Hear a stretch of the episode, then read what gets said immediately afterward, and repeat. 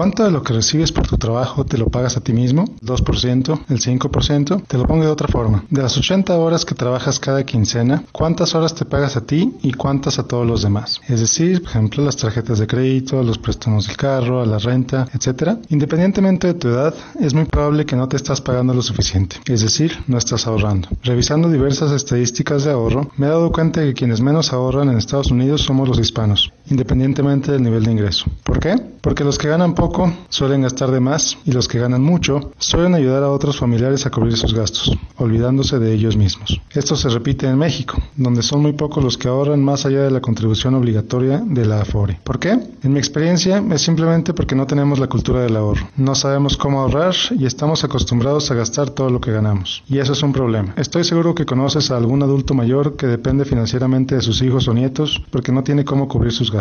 Estas son personas que trabajaron toda su vida y que aún así necesitan que alguien los ayude o regresan a trabajar con todos sus años encima porque ya no les alcanza para vivir. Ahora, imagínate que en lugar de eso te dedicas a ahorrar desde ahora y en vez de convertirte en el abuelito al que todos le prestan o peor aún dejan solo, te conviertes en el abuelito al que todos le piden prestado. No te va a faltar el dinero y tampoco te va a faltar familia que quiere estar contigo. Mientras más temprano empieces a ahorrar, mayores serán los beneficios para ti. Por ejemplo, hace unos días leí un estudio que concluyó que cada dólar que ahorras mientras estás en tus 20 es como si ahorraras 10 dólares cuando tienes 60 años. Sí, yo sé que es difícil, que tienes muchos compromisos que pagar y que apenas te alcanza tu sueldo, pero la realidad es que todos podemos ahorrar. No importa si ganas el salario mínimo o si ganas muchos miles de dólares al mes. La parte más difícil es comprometerte y empezar a hacerlo. Si en tu empresa existe un plan de retiro como un 401k, por ejemplo, aprovechalo. Y si no, abre una cuenta de retiro en tu banco o unión de crédito de preferencia. Ahorrar es más fácil de lo que te imaginas y hacerlo solamente beneficia a alguien, a ti. O bueno, como vimos hace un momento, también podría beneficiar a tu familia. Te recuerdo que esta y todas mis colaboraciones las encuentras en mi blog www.miguel-mediogomez.net y si tienes alguna pregunta para mejorar tus finanzas, mándamela por ahí o a través de mi Twitter,